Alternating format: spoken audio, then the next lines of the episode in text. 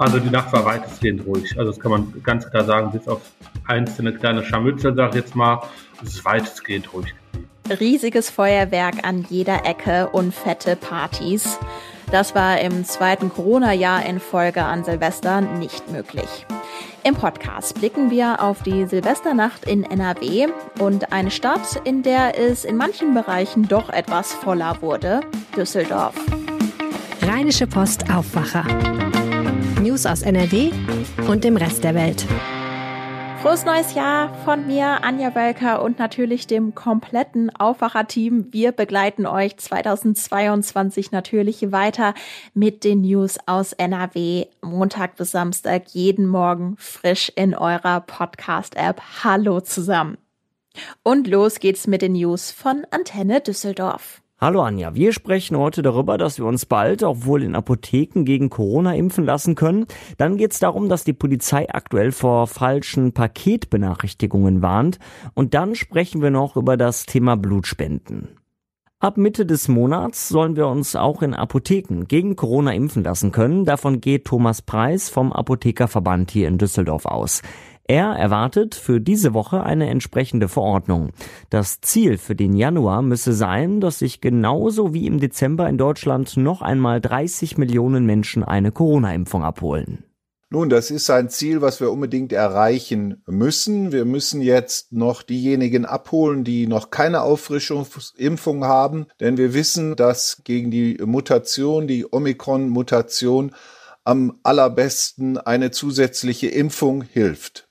Preis zeigt sich außerdem so wörtlich vorsichtig optimistisch, dass die Omikron-Welle in Deutschland etwas flacher ausfallen könnte als in anderen Ländern.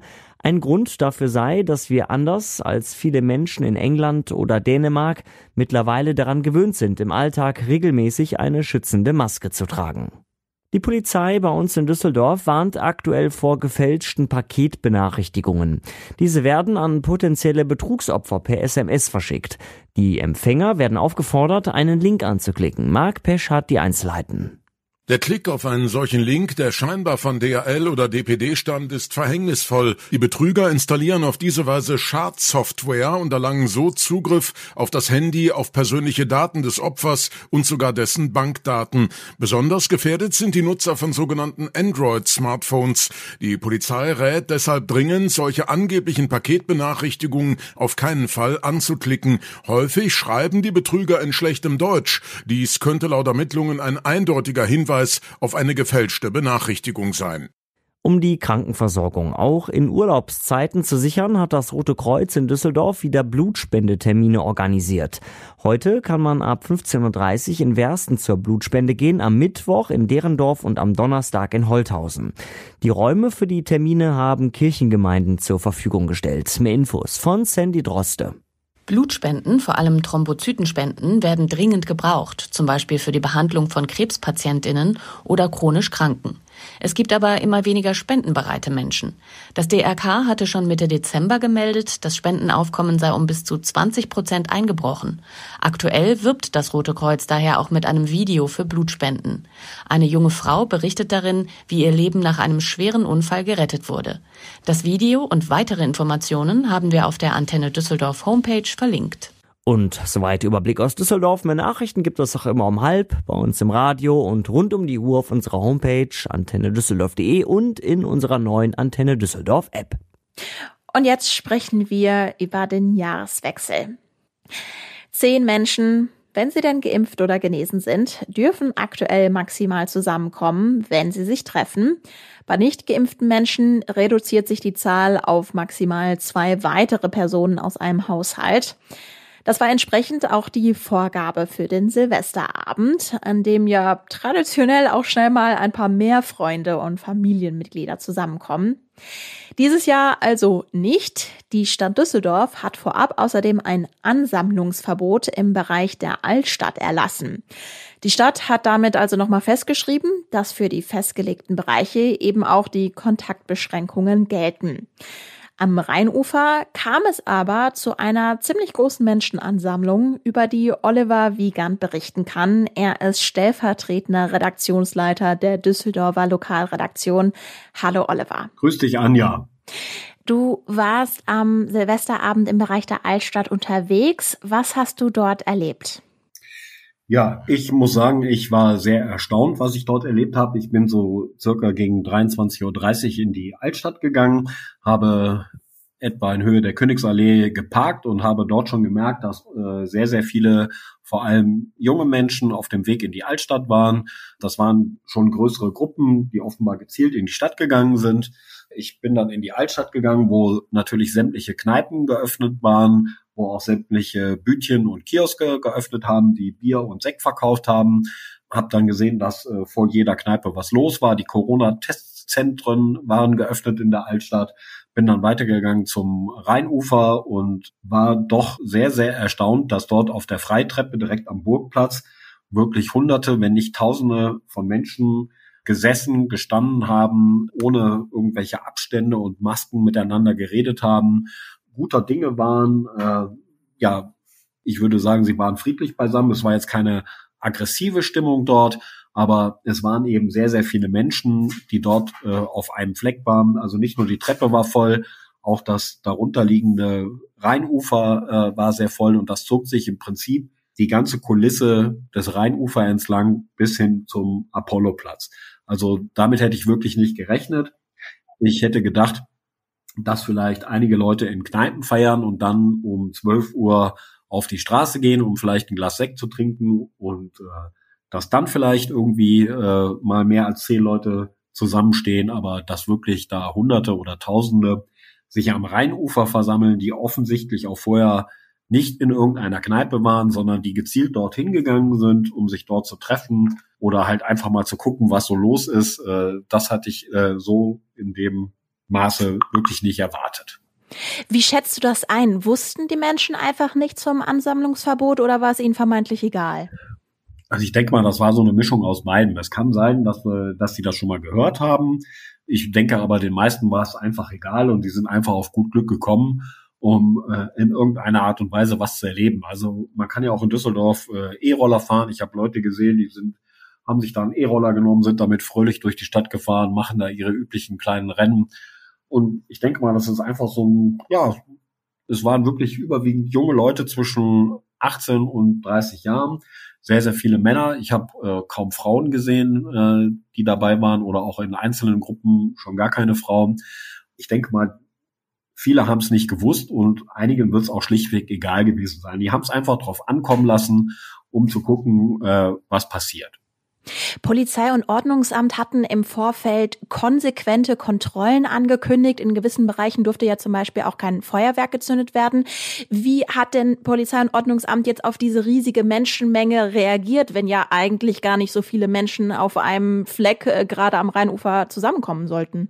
Ja, diese, äh, wir hatten ja in den 2000er Jahren erhebliche Verletzungen, teilweise mit schwersten Verletzungen, schwerste Brandwunden, weil in der Altstadt auf dem Burgplatz damals immer wieder Böller gezündet worden sind und den Leuten die Raketen im wahrsten Sinne des Wortes um die Ohren und in die Augen geflogen sind. Seitdem gilt ja in der Altstadt, egal ob mit oder Corona, eh schon ein Böllerverbot, also die sogenannte Böllerverbotszone.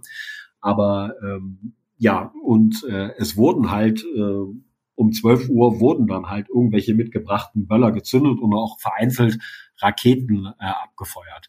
Polizei und Ordnungsamt hat man zwar gesehen, aber ich hatte eben den Eindruck, von einem konsequenten Einschreiten äh, konnte ich ehrlich gesagt weit und breit nichts erkennen. Auf der Freitreppe haben der Fotograf Andreas Breetz und ich beobachtet, dass halt Polizei in kleineren Trupps von sechs bis acht Leuten unterwegs war.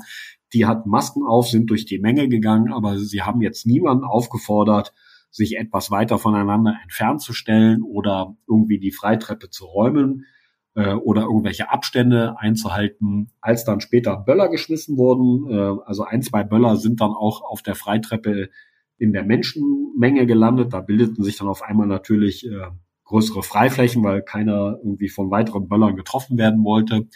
Da habe ich dann gesehen, dass die Polizei da mal eingeschritten ist, aber es ist natürlich auch schwer, in so einer Menschenmenge irgendeinen zu finden, der jetzt einen Böller geschmissen hat. Was sagt denn die Polizei jetzt vielleicht im Nachgang? Also man muss ja fragen, warum gibt es dann überhaupt auch so ein Ansammlungsverbot, wenn es am Ende gar nicht durchgesetzt wird? Ja, das ist eine große Frage. Da äh, erwarten wir noch Stellungnahmen aus der äh, Düsseldorfer Politik. Die Polizei selbst sagt ja, äh, man habe das so gut es geht versucht durchzusetzen. Man habe auch Lautsprecherdurchsagen gemacht. Das habe ich auch selbst beobachtet. Am Rheinufer fuhr halt ein Polizeiauto lang, das immer wieder darauf aufmerksam gemacht hat. Nur äh, wenn man halt mit Lautsprecher durchsagen, es herrscht ein Ansammlungsverbot neben einer Menschenmenge hin und her fährt, dann ist das zwar ganz schön und nett, aber ich habe halt den Eindruck, dass es äh, sehr, sehr wenig genützt hat, weil ja, es fehlte halt einfach äh, an jemandem, der das wirklich durchsetzt. Und mit äh, kleineren Trupps, die dann immer wieder reingingen und vereinzelt Störer oder Randalierer versucht haben, irgendwie dingfest zu machen, kann man halt nicht eine größere Ansammlung von Menschen äh, auseinandertreiben. Ja, und die Frage ist halt, ob das überhaupt gewollt war oder ob man halt gesagt hat, bevor es jetzt hier völlig eskaliert, lassen wir das so ziehen. Die Freitreppe wurde ja dann irgendwann um ein Uhr geräumt und die Polizei sagt ja auch so nach 12, 1 Uhr hat sich das geschehen vom Rheinufer weg hin in die Stadt, in die eigentliche Stadt selbst rein verlagert. Jetzt hast du zu Beginn gesagt, du hattest das Gefühl, es war eine ganz positive Stimmung, also äh, jetzt nicht irgendwie aufgeladen oder so. Das ist ja vielleicht die eine positive Seite. Die negative Seite quasi ist, dass es ja ein Verbot gab, wo gegen Menschen verstoßen haben. Wie würdest du das denn jetzt für unser Verständnis einordnen? Wenn ich jetzt diese Geschichte höre, sollte ich jetzt erzürnt sein und denken, ah, was war denn da in Düsseldorf los? Oder würdest du sagen, ähm, äh, man muss ein bisschen lockerer sein? Ich meine, im Grunde genommen, wir sind natürlich immer noch in einer Corona-Pandemie. Und wenn so viele Menschen natürlich aufeinandertreffen, die auch alle keine Maske tragen, dann äh, ja, wirft das zumindest ja schon mal Fragezeichen auf. Ja, das ist eben mittlerweile finde ich das eben auch sehr zweischneidig. Auf der anderen Seite haben sich vor wenigen Wochen noch äh, 60.000 Leute in einem Fußballstadion getroffen. Die hatten auch alle keine Masken auf. Man erinnert sich an das Spiel Köln gegen Gladbach.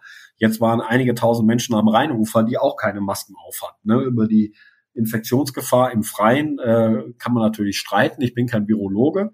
Ne? Nur ähm, ich finde halt, äh, diese, dieses Ansammlungsverbot ist ja erlassen worden, damit genau sowas eben nicht passiert. Sonst hätte man sich das irgendwie komplett äh, schenken können.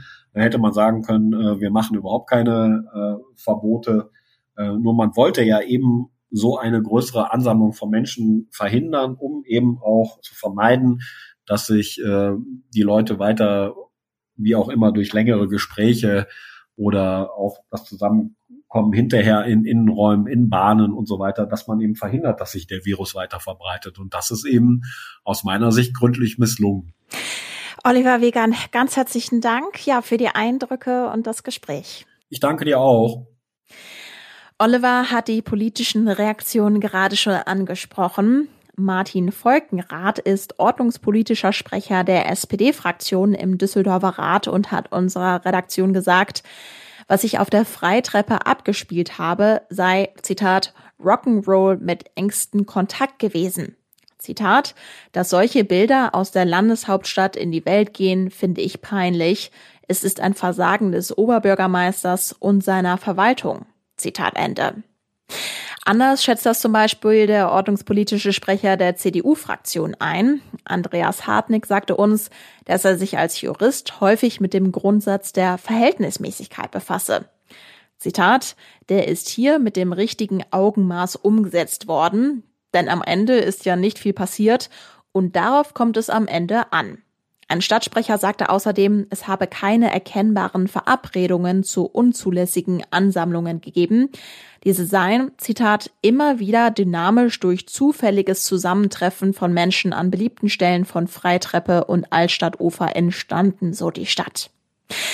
Das also so ein Einblick in die Reaktionen auf den Abend, auf den Silvesterabend. In drei Fällen wurde wegen des Verstoßes gegen das Ansammlungsverbot auch Anzeige erstattet. Und jetzt noch der Blick auf ganz NRW, der glücklicherweise recht kurz zusammenzufassen ist. Das mache ich mit meinem Kollegen und NRW-Chefreporter Christian Schwertfeger. Hallo Christian. Hi, grüße dich.